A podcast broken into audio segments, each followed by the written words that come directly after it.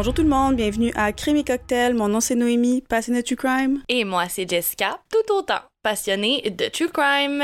Merci d'être de retour avec nous pour le début de la Spooky Season.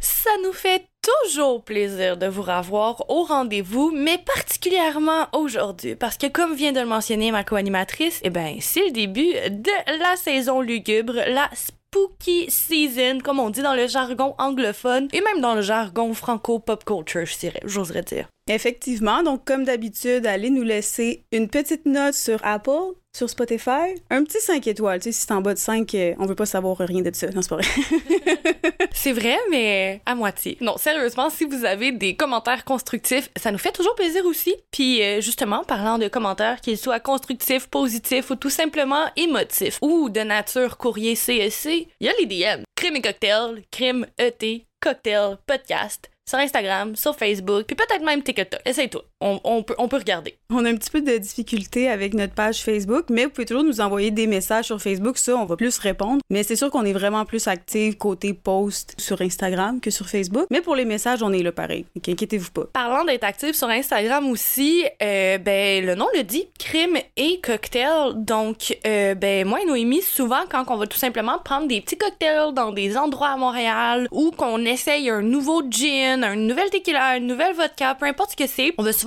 partager le tout sur nos réseaux sociaux puis vous donner des notes aussi comme on fait à chaque début d'épisode. Donc euh, ben ça vaut la peine en fait de venir nous, nous suivre sur Crème et Cocktail. Tous les lundis, on vous offre que ce soit un petit saviez-vous que ou un petit memes comme on dit dans le jargon officiel, une petite photo drôle euh, reliée au crime. Donc euh, ouais, l'offre Instagram, je pense qu'elle est beaucoup plus complète que juste des photos de nos cas malgré le fait que ça reste une de nos offres principales sur Instagram, mais bref, tout ça pour dire que c'est pas mal complet. Fait que ça vaut vraiment la peine de venir nous rejoindre. Pendant que Jess parlait, je viens de prendre Sharky parce que c'est elle qui l'avait, mais c'est Sharky, c'est à moi.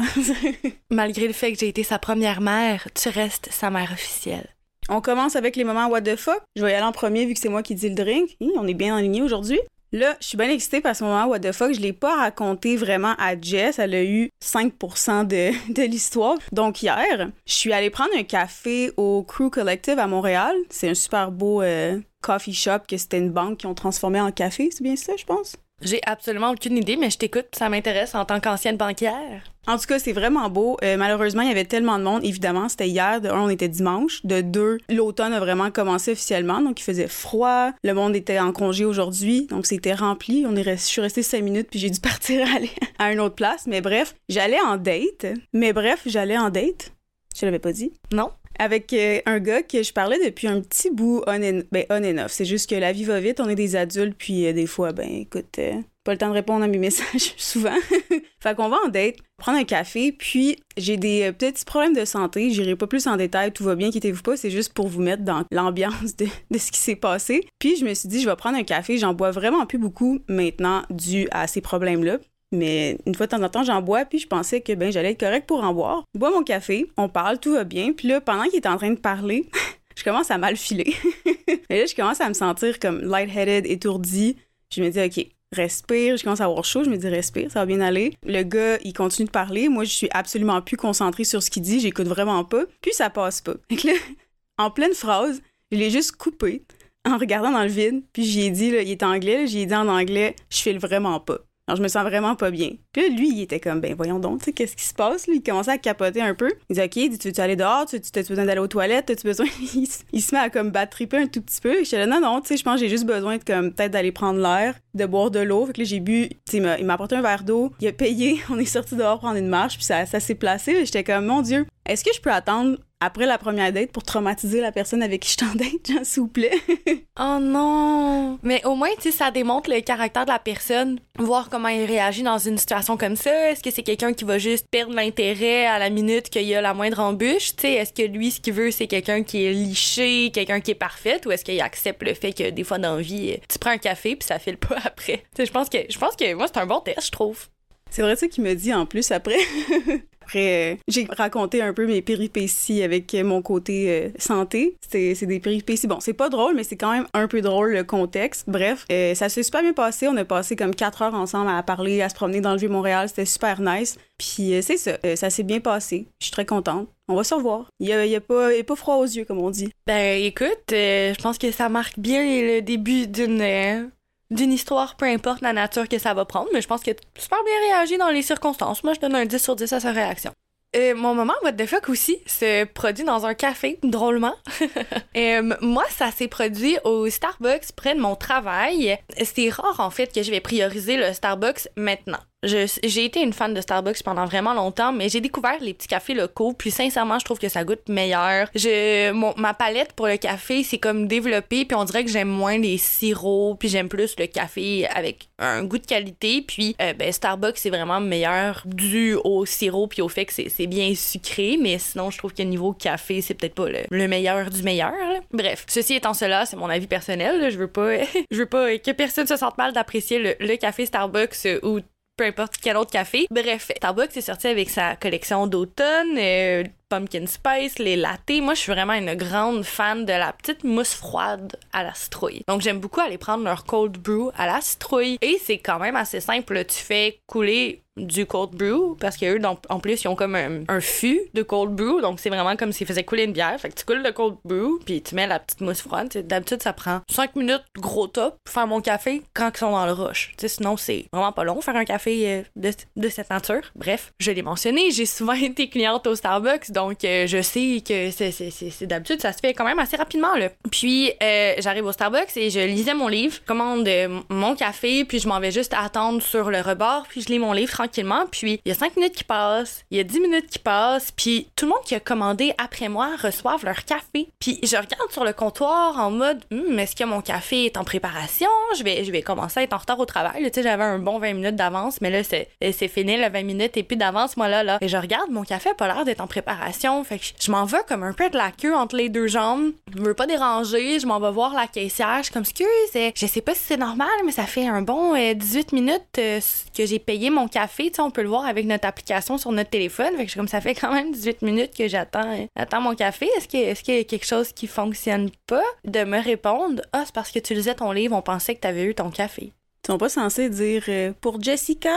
Ben, j'ai tellement pas compris la réponse parce que je lisais mon livre et on pensait que j'avais eu mon café, mais je ne lisais pas assise en train de siroter un café. Puis comme personne n'a remarqué que mon café il attendait dans la file de café à préparer, je comprends pas comment mon café a juste pu comme sauter outre la file. Parce que tout le monde autre a eu leur café. Puis comme de fait, quand je t'allais demander mon café, il était encore en attente d'être préparé. Puis ils me l'ont préparé. Puis je l'ai eu en deux minutes. Et je suis pleine de confusion. Je sais pas s'il y avait juste oublié le café là. Puis il a essayé de trouver une excuse. Ouais. Ouais. Puis depuis lors, j'ai juste décidé que fuck, j'irai juste plus parce que ben je vais aller dans d'autres Starbucks si nécessaire, mais ce Starbucks là me fait souvent souvent ça. Ils m'oublient ou ils se mettent à jaser entre eux ou je sais pas, c'est vraiment pas le meilleur euh, service. Il y a beaucoup de gens dans le service à la clientèle qui sont exceptionnels, mais on va se dire les vraies affaires, il il y a il y a beaucoup de gens qui gardent leur emploi alors qu'ils ne devraient pas dû à la pénurie de main-d'œuvre. Il y a bien des gens qui sont dans le service à la clientèle puis qui l'ont juste ben non, puis il y a pas grand-chose à faire parce qu'ils peuvent pas les renvoyer parce qu'il y a pas de monde. fait que t'es comme pogné à attendre 20 minutes pour un café puis arriver bien short à job puis un petit peu fâché. C'est ça qui est ça. Euh, en plus, il était même pas bon. Je pense que c'est l'univers qui t'envoie un signe de faire du café chez toi. Et avec quoi suis-je arrivée aujourd'hui, ma bonne chambre de fille? Un café glacé fait par elle-même. Et qui goûte meilleur que le Starbucks. T'es dans tes dents. Sûrement moins cher aussi. Oui, effectivement. Donc euh, voilà, c'est cela, c'est cela, c'est cela, cela, c'est tout ça. Ceci termine le segment Moment What the fuck la semaine à la caféine. Mais là, aujourd'hui, on va aller avec la recette du drink qui est très loin d'être du café. C'est une sangria d'automne qui est une suggestion qu'on a reçue via Facebook de Laura Terrien. Salut Laura, out à toi, merci pour la recette. Merci Laura et n'hésitez pas à faire comme Laura et à slide dans les DMs pour nous recommander des petits cocktails. S'il vous plaît. S'il vous plaît. Donc, pour la sangria d'automne, vous allez avoir besoin de cidre de pomme. Laura prend le, de la compagnie Rabasca. Vous allez avoir besoin de vodka, jus d'ananas. Et nous, ici, on a pris tropical pour que Jess ne, ne décède pas. C'est pas ça qu'on cherche ici. C'est pas ça qu'on souhaite. Et un petit peu de 7-Up. Ben, that's it, that's all. Pour euh, les mesures, je pense que vous pouvez mesurer un peu comme vous voulez. C'est une sangria. Ça se mesure avec le cœur. Des fois, tu dis des phrases, Jess, puis j'ai goût de me starter comme un petit bouquin où j'écris tout ce que tu dis parce que c'est wow! c'est des citations que je veux me rappeler pour tout le reste de ma vie. le premier tatou, crème et cocktail ou la merch, le sangria, ça se mesure avec le cœur. Oui! Moi, j'aime j'aime bien la sangria. J'aime bien le cidre de pomme. En fait, c'est tous des, des ingrédients qui se mélangent bien ensemble. Euh, je donne un 8 sur 10. Pas que c'est pas. Ben, en fait, 8 sur 10, c'est bon. J'ai pas à m'expliquer. 8 sur 10. Et moi aussi, je pense que je vais y aller pour un 8.5. Puis je pense que l'élément manquant, ça serait peut-être une vodka aromatisée. Tu sais, par exemple, le Ciroc ou quoi que ce soit avec, mettons, une vodka à la clémentine ou peut-être toi-même rajouter une espèce de saveur fruitée. Je pense que ça viendrait vraiment faire un, bon petit rappel à la pomme. Ou tu sais, même au pire, un peu de compote de pommes là-dedans, bien mélangé. Je sais pas, là, je vais juste penser à voir. Voici euh, la note finale. Et sur ce, je dis cheers! Chien, chien! Comme on le dit avec excitation au tout début de l'épisode, ben c'est le lancement de la saison de l'horreur ou, comme on aime bien l'appeler, la spooky season. Un petit truc que peut-être vous savez pas sur vos animatrices, c'est que ben Noémie et moi-même, on est des grandes admiratrices du travail de Ed et de Lorraine Warren. On peut dire ce qu'on veut sur l'univers du paranormal, nous, nous a toujours fascinés. Si vous regardez la description de notre balado, de notre podcast sur Apple, sur Spotify, c'est marqué qu'on a grandi à coup de binge watch sur Canal D eh bien, Antise faisait définitivement partie des émissions que nous avons binge-watch. Donc, euh, est-ce qu'on peut vraiment nous blâmer de toujours avoir été fascinés par le paranormal? Non, du tout. Et je veux juste faire une petite précision. Mon premier lapin que j'ai eu à 18 ans, je l'ai appelé Ed Warren. Je me rappelle encore de Ed. Bref, comme Noémie vient de le dire, que ce soit par l'entremise d'un animal qu'on a affectueusement nommé en l'honneur d'Ed ou de Lorraine Warren, ou tout simplement à cause de nos propres expériences personnelles, ou tout simplement pour écouter les histoires des autres, nous, le paranormal, ben ça nous fascine, donc euh, on a décidé de vous offrir un spécial Ed et Lorraine Warren pour les prochains épisodes du Spooky Season. Justement, parlant d'obsession, du paranormal et d'intérêt, je pense que n'importe qui qui a de l'intérêt pour le monde du paranormal et qui aime les histoires de fantômes se rappelle très bien la première fois qu'il a écouté le film La Conjuration. Encore à ce jour, La Conjuration s'est reconnu comme un des films les plus effrayants qui a jamais été réalisé au grand écran. Et la fascination derrière ce film culte est en partie due au fait que, ben, les événements présentés dans ce film sont inspirés de faits réels. Imaginez ça, vous vous emménagez dans une nouvelle maison, elle est magnifique, elle est grande, vous avez investi chaque sou que vous possédez dans cette maison. C'est comme un peu le, le symbole de l'espoir, du renouveau. C'est comme la bouée de sauvetage pour votre famille. Sauf qu'aussitôt arrivé, aussitôt harcelé. Harcelé par un esprit démoniaque qui, encore à ce jour, fait de cette maison l'un des endroits les plus hantés de tous les États-Unis d'Amérique. Nos sources pour le cas d'aujourd'hui sont bien évidemment la série de films La Conjuration, parue en 2013 et qui est disponible sur Netflix durant la saison des horreurs au Canada, on dit ça comme ça. freesat.co UK, les archives des livres rédigés par Andrea Perron, l'une des enfants qui a habité dans la dite maison, globalnews.com, allthatIsinteresting.com, historyversushollywood.com et la page TikTok de la personne qui habite présentement dans la maison. Ed et Lorraine Warren sont tous deux nés à Bridgeport, au Connecticut, en 1926 et 1927 respectivement. Ed a affirmé avoir grandi dans une maison hantée et à l'âge de 5 ans, il a affirmé avoir vu une apparition. Un point de lumière qui s'est agrandi peu à peu jusqu'à devenir l'ancienne propriétaire de la maison qui était décédée l'année d'avant. Peu de temps après, il rêvait de membres de sa famille qui étaient décédés et qu'il n'avait jamais rencontrés. Une de ces personnes, c'était une de ses tantes qui lui envoyait des messages sur son avenir lui disant qu'il aiderait de nombreux prêtres, mais qu'il ne deviendrait jamais prêtre lui-même. Elle n'avait pas tort, puisqu'il est devenu démonologue, travaillant étroitement avec des prêtres, sans en être un lui-même. Lorraine a également commencé à vivre des expériences inhabituelles lorsqu'elle était jeune, mais elle pensait simplement que tout le monde avait les mêmes capacités. C'est vraiment vers l'âge de 12 ans que tout s'est concrétisé pour elle. Elle a réalisé que non, ce n'est pas tout le monde qui a des habiletés psychiques et aussi l'ampleur de ses capacités. C'est à l'âge de 16 ans qu'elle a rencontré Ed Warren en 1944. Des amis à elle l'avaient amené voir un film de James Cagney et lui, il était huissier à ce théâtre. En anglais, on dit un usher.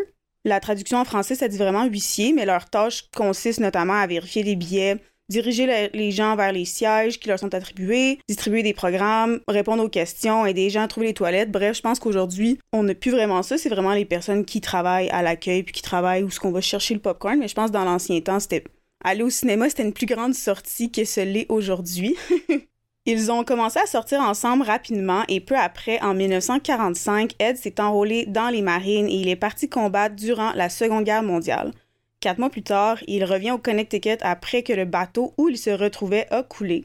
Et c'est à ce moment-là qu'il a épousé Lorraine.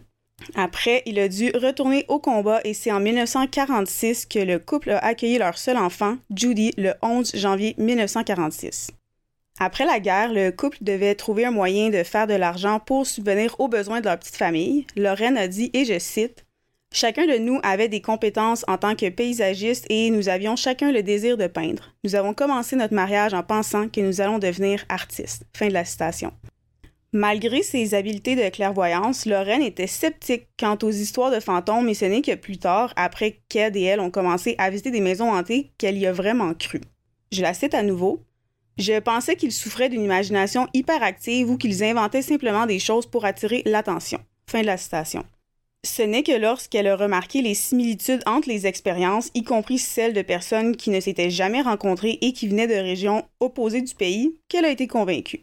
En fait, le pourquoi du comment les Warren ont commencé à visiter des maisons hantées, c'est quand que justement il pensait qu'il allait être artiste, Ed s'amusait à trouver des, maisons qui, qui étaient soi-disant hantées dans le journal. Il allait prendre des photos pour peindre la maison, puis vendre les peintures par après. Puis au début, en échange d'informations sur la maison, il donnait une peinture de la maison au propriétaire. C'est comme ça que tout a un peu commencé pour leur investigation paranormale. Ils ont fondé la New England Society for Psychic Research en 1952 pour documenter leur cas et ils ont également créé le musée occulte pour abriter les objets hantés ainsi que les fichiers et les bandes audio-vidéo de leur enquête. Fun fact, alors que les Warren commençaient à s'occuper d'affaires de plus en plus importantes, beaucoup étaient sceptiques quant à l'authenticité qui les entourait. Face aux critiques, Lorraine a accepté de se faire tester par le docteur Thelma Moss, qui était une actrice devenue psychologue et parapsychologue. Cette dernière a conclu que la clairvoyance de Lorraine était bien au-dessus de la moyenne. Les Warren ont commencé à donner des conférences parce qu'il y avait un intérêt croissant pour le culte à la fin des années 1960 et que la plupart des personnes qu'ils ont vues affectées par des phénomènes sombres étaient des étudiants. Ils espéraient qu'au travers de leurs conférences, ils pourraient décourager les gens d'explorer le culte en premier lieu. D'ailleurs, quand ils ont fait leur première enquête dans les années 60, la montée en popularité du monde paranormal étant partie due au fait qu'après la Deuxième Guerre mondiale, de nombreuses familles avaient perdu des membres chers et elles essayaient du mieux leur capacité de trouver des réponses, le paranormal et la clairvoyance étant une de celles-ci. D'ailleurs, Ed et Lorraine n'ont jamais demandé un sou pour leur investigation. Ils gagnaient leur vie en donnant des conférences dans des collèges et en vendant les droits de leurs histoires pour des projets de films, de télévision et de livres. Souvent, leur découverte n'avait rien de paranormal, mais avait une explication non surnaturelle. Ils disaient vous n'avez pas de fantôme, votre maison se déforme à cause d'une fuite d'eau. Tu sais, les fameux bruits qu'on entend le soir à minuit après avoir écouté un film d'horreur puis qui nous, qui nous font peur, puis c'est juste notre maison qui grince. La plupart du temps, les conclusions de leur enquête, c'était simplement ça. Parlant de films basés sur une de leurs histoires, comme Jess a parlé tantôt, on se rappelle tous du premier film qui a effrayé le monde entier et a catapulté une fois de plus les Warren dans l'œil du grand public. Caroline Perron, qui est née sous un nom de jeune fille différent, voit le jour aux États-Unis en août 1939. C'est une jeune fille brunette rayonnante avec des grands yeux noisettes et un grand désir d'apprendre. Caroline, c'est une jeune femme qui est adepte d'aventure, de lecture et, comme je viens de le dire, d'apprentissage. C'est comme un doux mélange entre érudisme et goût de l'aventure. Caroline, c'est un vrai rayon de soleil et elle est vraiment, vraiment douce avec quiconque la rencontre. Le 27 août 1935, c'est Roger Perron qui voit le jour et qui devient donc un bébé vierge. Il voit le jour dans le comté de Providence, dans le Rhode Island, aux États-Unis. Il y réside toujours lorsqu'il va rencontrer la femme de sa vie, qui est bien évidemment Caroline. Rapidement, le couple tombe amoureux, se marie et ils sont extrêmement chanceux quand on y pense parce qu'ils ont vu le jour, ils ont grandi dans des époques beaucoup plus strictes que la nôtre. Les gens se mariaient pour l'argent, pour procréer et c'était très rare que les gens se mariaient parce qu'ils s'aimaient tout simplement. C'est exactement le cas pour Caroline, pour Roger. Ils s'aiment de manière passionnelle et de cette passion naît Andrea Perron le 10 octobre 1958, ce qui fait donc d'elle une balance. Alors qu'Andrea voit aussi le jour dans le Rhode Island, ses premiers souvenirs sont au Connecticut. Peu après la naissance d'Andrea, le couple que forment Caroline et Roger s'installe dans l'état du Connecticut. Connecticut, je suis désolée, j'ai vraiment de la difficulté à dire ce nom d'état à la française. Mais bref, le fait est qu'ils vont s'installer dans cet état pour des raisons professionnelles et ben, ils s'y portent merveilleusement bien. N'importe qui aurait vu les parents dans la rue se serait dit Waouh, c'est vraiment le genre d'amour que je veux partager. C'est comme on dit dans le jargon en anglais, un couple goals ou un family goals. Le 8 février 1962 ans après la naissance de leur premier enfant, c'est Nancy Perron qui va voir le jour dans l'État du Connecticut, faisant donc d'elle le deuxième enfant de la famille et un bébé verso. Le 30 janvier 1961, Christine Perron est née, ce qui va donc faire d'elle le deuxième bébé verso de la famille. Quelques années d'intervalle, les Perron vont mettre la cerise sur le Sunday familial avec la naissance de Cindy et de April Perron. Toujours très heureux, une famille incroyablement unie, les Perrons vont retourner vers leur état natif et les sept membres de la famille retournent s'installer dans le Rhode Island. On est en janvier de l'an 1970. Quelques sources disent l'an 1971, lorsque la famille Perron achète la maison que tous surnomment The Arnold Estate. Ouvre la station. On a acheté la maison en 1970 et on y a vécu jusqu'à juin de 1980 et ça a eu un impact profond sur chacun des membres de notre famille. Ferme la station. Cette station, je l'ai tirée d'une entrevue qu'a accordée Andrea Perron sur son expérience dans la maison de la Conjuration. Justement, parlant de la maison, la maison, ressemble absolument pas aux images qui ont été présentées au grand écran. Euh, la maison, elle se situe dans le Rhode Island, dans le comté de Harrisville, vous irez voir les images qu'on a publiées sur notre compte Instagram. La maison, elle ressemble énormément à une espèce de chalet classique en bois. Il a rien qui laisse croire qu'elle pourrait être hantée de prime abord. Évidemment, elle a été dramatisée, exagérée et elle a été mise beaucoup plus lugubre afin de rendre le tout plus intéressant pour les téléspectateurs. Mais si vous voulez vous offrir une bonne petite frousse, comme on l'a dit plus tôt dans l'épisode, on vous a laissé le lien pour la page TikTok de la jeune femme qui réside actuellement dans la Arnold Estate. Et ben, on va juste dire qu'il semble encore avoir des activités paranormales. L'une des enfants, Perron, Andrea, aura dit plus tard en parlant de sa maison, ouvre la station. Je suis persuadée que c'est en fait un portail sournoisement déguisé en petite fermette. Ferme la station. Contrairement aux événements qui sont présentés dans le film, l'arrivée des phénomènes paranormaux a été beaucoup plus sournoise justement et la famille a pris beaucoup plus de temps que présenté avant de réaliser que ben, des événements étaient sérieux. Au début, c'est vraiment léger, comme je viens de le dire, la mère au début, Caroline, elle va souvent remarquer que des petits items semblent se déplacer, par exemple le balai qu'elle était certaine d'avoir déménagé semble manquant. Euh, d'autres fois, alors qu'elle vient de terminer de nettoyer les planchers, les enfants sont sortis à l'école, à l'extérieur, elle va retrouver de la terre sur le sol alors que ben c'est presque pas possible. D'autres fois, alors qu'elle est seule, elle va entendre des grattements dans la cuisine, des petits bruits qui s'apparentent à des activités humaines. Et ben chaque fois, ça s'explique très facilement. Ils vivent dans une vieille maison en bois et donc, comme l'a expliqué ma co-animatrice Noémie plus tôt, c'est bien normal que des craquements qui se fassent entendre ici et là dans des maisons. Une maison, c'est pas fait pour être silencieux. C'est seulement lorsque les filles de Caroline vont se confier sur leurs expériences, leur vision nocturne, que la mère de famille va commencer à s'inquiéter davantage. Justement, pour les jeunes filles de la famille Perron, pour eux aussi, ça va commencer de manière assez sournoise, assez délicate. Du côté de l'œil, elles vont apercevoir des ombres, jamais assez clairement pour déterminer ben, qu'est-ce qu'elles viennent de voir.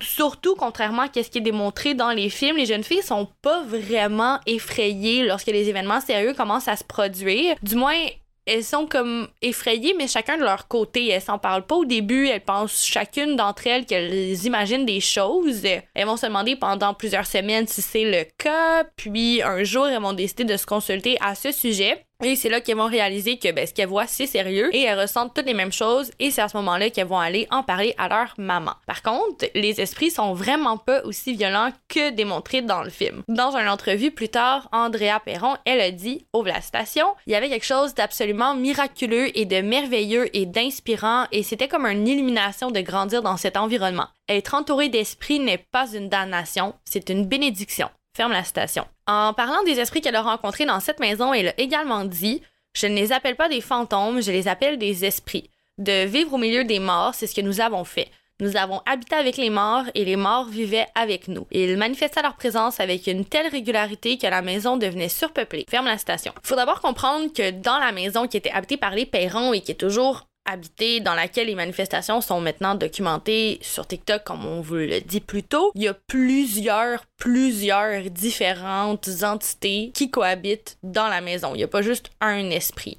Ils viennent d'où ces esprits-là? Il y a plusieurs théories. Il y a l'une d'entre elles qui est celle du portail, qui veut que la maison soit localisée à un endroit qui est clé dans lequel l'espèce de voile entre notre monde et le monde du paranormal est comme moins solide, on va dire. Donc le voile est un peu levé, donc ça fait en sorte que n'importe qui pénètre dans cette maison peut être sujet à voir des événements paranormaux. L'autre théorie posée l'idée que, en fait, c'est les anciens habitants de la résidence qui sont restés errés en tant qu'esprit. La maison aurait apparemment appartenu au même propriétaire depuis les huit dernières générations et il y a plusieurs individus qui auraient perdu la vie dans de mystérieuses circonstances. Et là, je veux dire, les huit dernières générations au moment où Caroline fait ses recherches sur la maison, le pas au moment où on se parle aujourd'hui, parce que bien évidemment, il y a eu plusieurs autres vagues de propriétaires depuis, justement pour être de retour à la maison et aux enfants qui auraient perdu la vie dans de mystérieuses circonstances. Apparemment, il y a des enfants qui se seraient noyés dans l'un des lacs près de la maison, il y en a d'autres qui se seraient tragiquement pendus dans le grenier, et il y a l'un d'entre eux qui aurait même été victime d'homicide. Il est dit que plusieurs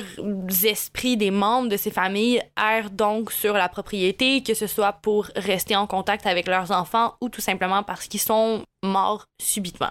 De retour à la famille Perron, à leur expérience dans cette maison, faut aussi comprendre que ben chacun des membres de cette famille a vécu cette expérience de manière complètement différentes. Pour certaines des filles, c'était une expérience qui était plutôt positive. Pour Andrea et pour April, par exemple, elles ont toutes les deux vécu des expériences relativement positives dans cette maison, mis à part le fait qu'elles ont vu se produire des choses absolument abominables avec leur mère. Eux, elles ont été amis avec un des fantômes, selon leur dire, et ils ont rien de dramatique à rapporter de leur côté.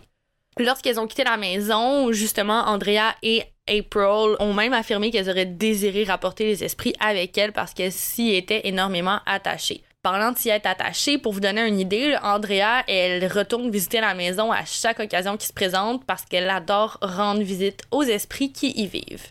Sa mère, pour sa part, un petit peu différent. En 1980, lorsqu'ils conduisaient vers leur nouveau domicile, la mère de la famille Perron a promis à chacun des membres présents dans la voiture qu'elle ne remettrait jamais les pieds sur ce terrain de toute sa vie. Disons que son expérience a été vraiment différente. En parlant de ce qu'a vécu sa mère, Andrea a dit Ouvre la station. Ce qui a attaqué ma mère n'était pas de ce monde. Ça parlait un langage qui n'existait pas. Ça l'a fait léviter dans une chaise et ça l'a projeté sur 20 pieds dans notre salle à manger jusqu'à notre parloir. Ma mère n'a pas été possédée, elle a été attaquée. Ferme la station. Pour ce qui est des manifestations d'esprit, sont beaucoup moins détaillées lorsqu'il s'agit des entrevues qui ont été faites par les membres de la famille. J'imagine que les membres de la famille veulent pas s'attarder là-dessus. Par contre, il y a plusieurs sources qui affirment des événements qui sont assez troublants. Par contre, j'ai pas été en mesure de vérifier avec ben, les témoignages que j'ai recueillis de la famille Perron. Donc, on peut pas nécessairement prendre ça pour du cash, mais je vais quand même vous partager ce que j'ai trouvé parce que plusieurs sources le mentionnaient. Jusque moi, personnellement, tant que c'est pas sorti de la bouche des Perrons, on dirait que j'y crois un peu moins. J'ai l'impression que ça tombe plus dans le sensationnalisme, mais bon, allons-y pareil. Apparemment, au début, les enfants étaient pas réellement communicatifs quant à leurs expériences, puis, comme j'ai expliqué, lorsqu'elles se sont parlé, qu'elles ont constaté leur mère, euh, leur mère a pas été en mesure de rationaliser, rationaliser pardon, le tout parce qu'elle aussi, elle expérimentait des manifestations qui était étrange. Pour la part de Roger, le père de famille, c'est lui qui a été le plus difficile à convaincre. Apparemment que ce n'est que lorsque lui-même a été témoin ou victime des esprits qu'il s'est rendu à l'évidence. Il a dit que souvent, alors que Caroline, elle était seule à la maison, elle était répugnée par une odeur oppressante d'œufs pourris et parfois même de chair humaine. On l'a déjà dit dans quelques épisodes, mais le corps humain est juste programmé pour reconnaître ce genre d'odeur dès qu'il est confronté. On est comme mécaniquement créé pour être répugné par ce genre d'odeur. Donc, je peux croire au fait qu'une personne serait capable de reconnaître l'odeur de la chair malgré le fait qu'il ne l'a jamais senti. Et on sait, ben en fait, si on connaît un peu le paranormal, on sait que sentir des odeurs d'œufs pourris, c'est jamais bien bon. Dans le sous-sol, les outils du père de famille qui étaient soigneusement placés sur des étagères tombaient souvent mystérieusement de leur emplacement. Et bien, lorsque Roger descendait à l'étage pour replacer les items, il est dit qu'il sentait souvent une présence froide dans son dos et un souffle chaud dans son cou. Comme dans les films, il est dit que ben, les lits des jeunes filles auraient bougé et même lévité à quelques occasions, mais ça, j'ai pas été en mesure de le confirmer comme je l'ai expliqué plus tôt par les témoignages qui ont été offerts par la famille Perron. Donc, faites ce que vous voulez avec cette information. Tout comme dans le film, il est dit que la famille Perron a vu les manifestations graduellement diminuer après l'intervention des Warren et l'épisode de possession et d'attaque porté envers Caroline. Parlant de l'intervention des Warren, ben imaginez-vous donc que ça aussi, ça a été changé pour le bien du grand écran. Dans le film, on voit la mère de la famille Perron approcher les Warren, les suppliant de venir en aide à sa famille et à elle. En réalité, Ed et Lorraine sont arrivés par hasard devant la ferme des Perrons. Lorraine a instantanément senti une présence, alors même qu'elle ne savait rien de la situation dans laquelle vivait la famille. Une des filles de la famille Perron, Andrea, aura dit dans une interview des décennies plus tard Ed et Lorraine Warren sont rentrés dans notre maison la veille d'Halloween en 1973. Ma mère et mon père n'avaient aucune idée de qui ils étaient lorsqu'ils sont arrivés à la porte de la cuisine, mais ma mère les a laissés entrer et Madame Warren est entrée dans la cuisine. Elle s'est dirigée vers le vieux poêle noir, a posé sa main sur le coin et ensuite elle s'est juste couvert les yeux et elle a dit Je sens une présence maléfique dans cette maison. Son nom est Bathsheba. Fin de la citation. Bathsheba, ça serait une entité maléfique qui aurait sacrifié son enfant au diable et avant de se pendre, comme on le voit dans le film, la, la fameuse femme pendue à l'arbre iconique du film. Elle avait elle-même réalisé tout qu'un rituel pour qu'elle puisse hanter la vieille ferme à tout jamais. En réalité, la vraie Bathsheba Sherman, née en 1812, avait la mauvaise réputation d'une malveillante, certes, mais elle ne vivait même pas sur la ferme. Elle est née dans la famille Tailleur et elle a épousé le fermier Judson Charmain à environ un kilomètre et demi de là, mais il n'y avait que quelques fermes, donc naturellement tous les voisins se connaissaient. Apparemment, un bébé est mort sous sa garde et une enquête a été menée sur la mort du nourrisson qui a révélé qu'une aiguille avait été retrouvée empalée à la base de son crâne, mais tout ça aurait pu être un terrible accident. Sans véritable preuve concrète pour affirmer que c'était bel et bien un meurtre, on ne peut pas en tirer cette conclusion, mais à cette époque, les gens n'avaient pas la même mentalité, donc même si légalement, elle n'a jamais été reconnue pour quoi que ce soit, le, le village au complet disait que c'était une sorcière puis que c'est elle qui avait tué l'enfant. Le village l'accusait aussi de sataniste. Hein? Un ne va pas sans l'autre. Une femme fait quelque chose dans les années 1800, c'est une sorcière, puis c'est une satanique. Bathsheba est décédée en 1855. Au cours des dix années où la famille a vécu dans la maison, les Warren ont effectué plusieurs voyages pour enquêter. À un moment donné, Lorraine a mené une séance pour tenter de contacter les esprits qui possédaient la famille et pendant la séance, celle que ma co-animatrice a parlé plus tôt, Caroline serait devenue possédée. Andrea dit que c'est une attaque, prenez le mot que vous voulez. Elle a parlé dans des langues que personne ne connaissait, puis elle s'est fait léviter de sur sa chaise et projetée à 20 mètres du sol. Malgré la fin heureuse dans l'adaptation cinématographique, en réalité, le père de la famille Perron foudrage a déclaré aux Warren que leur venue avait juste empiré la situation, ce qui est pas vrai, c'est juste que sur le coup, il était vraiment fâché, puis c'est vrai que c'était un événement assez grave qui était jamais arrivé de cette ampleur-là avant l'arrivée des Warren. Je m'y connais pas vraiment dans ce genre de choses, mais si ton combat c'est contre des énergies, entités remplies de haine fortement entichées à un endroit ou à un objet, puis qu'en plus de ça, ils sont invisibles pour la majorité des humains. J'imagine que le combat est plus souvent perdu que gagné, donc ça me surprend pas que le problème, entre guillemets, n'a pas été réglé par les Warren. Bref, après la séance de Lorraine, le père de famille leur a dit de quitter parce qu'il s'inquiétait pour la stabilité mentale de sa femme, ce qui est évident, je, je le comprends. Selon Andrea, la fille des Perrons que j'ai cité plus tôt, la famille elle a continué de vivre dans la maison puisque, ben, déménager, ça coûte cher et c'est pas tout le monde qui a les capacités financières de juste partir d'un endroit quand bon lui semble. Ils ont habité la ferme jusqu'à ce qu'ils puissent déménager enfin en 1980. Malgré qu'encore une fois la version du film aboutit à Ed qui performe un exorcisme sur Caroline, Lorraine a insisté sur le fait qu'elle et son mari n'en ont jamais tenté car ils doivent être exécutés par des prêtres catholiques. Puis Lorraine n'a jamais fait de séance avec Ed dans la pièce non plus. En 2013, le film La Conjuration voit le jour et ça révolutionne le monde de l'horreur. C'est l'un des premiers films d'horreur qui fait autant l'unanimité que L'Exorciste. Le film est terrifiant, un point, c'est tout, tout le monde s'entend là-dessus. Une note encore plus terrifiante au début vient rendre le tout d'autant plus lugubre. Inspiré de faits vécus. Sauf que comme on vous l'a démontré dans l'épisode d'aujourd'hui, les faits vécus sont assez loin des faits représentés à la télévision. La famille Perron aurait dit plus tard que le film représentait en fait 5% de vérité et 95% de fiction. Andrea, dont on a fait mention tout au long de l'épisode, a d'ailleurs fait une sortie en affirmant que ben, les producteurs du film, malgré le fait que ce soit bien renseigné et qu'ils aient tenté de leur mieux de bien comprendre leur réalité, ils ont vraiment donné une mauvaise presse à Bathsheba. Elle soutient qu'il n'y a absolument aucune preuve quant à ses activités sataniques et qu'elle n'était même pas en fait reliée à la maison, comme l'a expliqué Noémie quelques instants plus tôt. Pour ce qui est de la famille Perron, pour leur part, leurs soupçons se tournent majoritairement vers la femme de l'homme qui a bâti la résidence Mrs. Arnold. Apparemment, cette dame se serait enlevée la vie par pendaison dans le cabanon après la perte de son mari. La famille Perron croit encore à ce jour que Mrs. Arnold, ne pouvait pas accepter qu'une autre personne soit, en guillemets, la femme de la maison et que c'est la raison pour laquelle les attaques étaient centrées particulièrement envers Caroline.